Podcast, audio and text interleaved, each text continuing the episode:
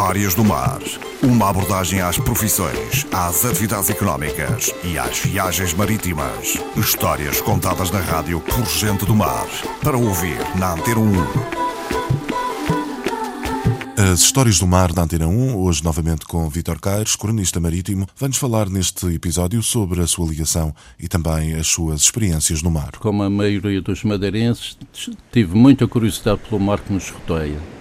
Uma espécie de fronteira ou porta que nos isola, mas também uma estrada que nos liga ao mundo.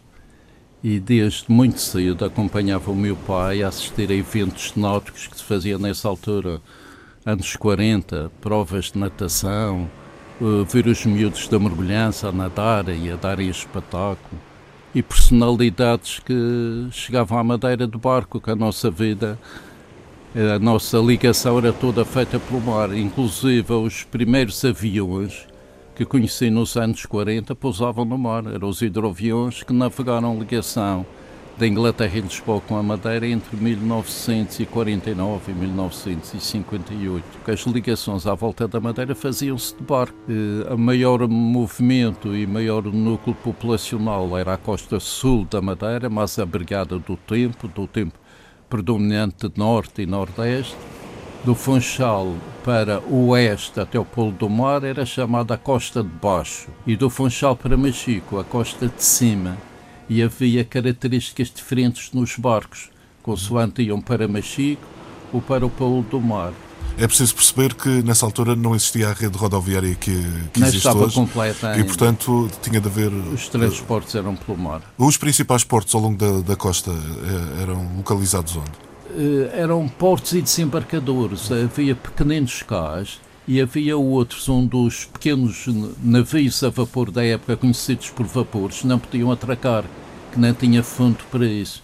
Então havia umas grandes canoas que chamavam lanchões, com dois homens a remar, que as pessoas desembarcavam para uma canoa e então iam para a terra. Por exemplo, lembro-me que para o lado de Machico paravam no, na Ponta de Oliveira, que era uma, uma escavação na rocha na Ponta de Oliveira, no Porto Novo, Santa Cruz, Machico e ligação não regular ao Cancel a partir de Machico.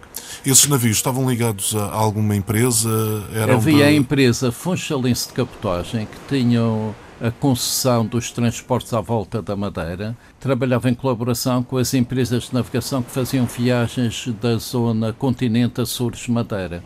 Havia a empresa insulana de navegação, que ligava passageiros, carga, correio aos Açores e Madeira, dos quais os navios mais conhecidos eram o Lima e o Carvalho Araújo, e na Madeira, para transporte em especial de fruta, nomeadamente banana, que dava ocasião que chamassem esses navios bananeiros, havia a empresa de navegação madeirense e, e a empresa funchalense de transportes, que entretanto ficaram todas agregadas à empresa de navegação madeirense. Mas esses eram barcos mais pequenos e de carga, barcos de transporte de carga. Eh, Essas viagens eram regulares ou, ou eram Eram pontuais? viagens regulares. Eram viagens regulares. Tem ideia de- da frequência dessas viagens? Aconteciam uma vez por semana? É que é? vinham todas as semanas e, por exemplo, os navios de carga, os navios bananeiros da Madeira, nos quais cheguei a viajar, levavam poucos passageiros, seis ou oito passageiros, mediante autorização especial, que eram navios de carga. Saíam na sexta-feira e chegavam no domingo à noite a Lisboa. Por vezes podiam chegar mais cedo, mas ficavam a fazer tempo, como aconteceu uma ocasião comigo, por causa que o tempo quente a ventilação era que o barco em andamento não forçar o amadurecimento da fruta.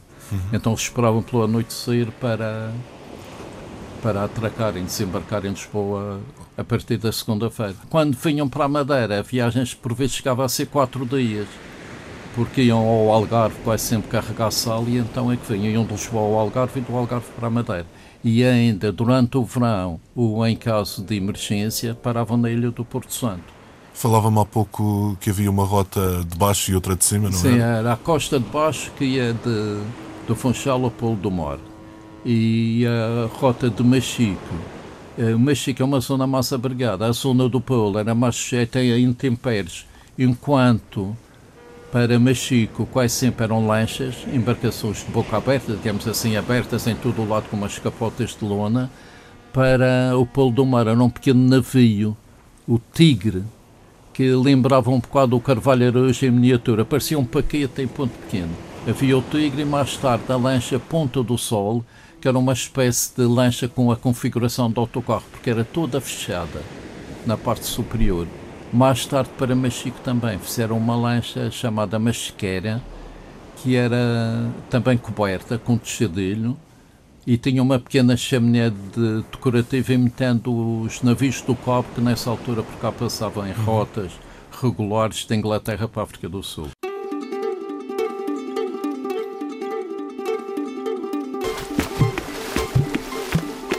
Histórias do Mar. Uma abordagem às profissões, às atividades económicas e às viagens marítimas. Histórias contadas na rádio por gente do mar. Para ouvir na Antena 1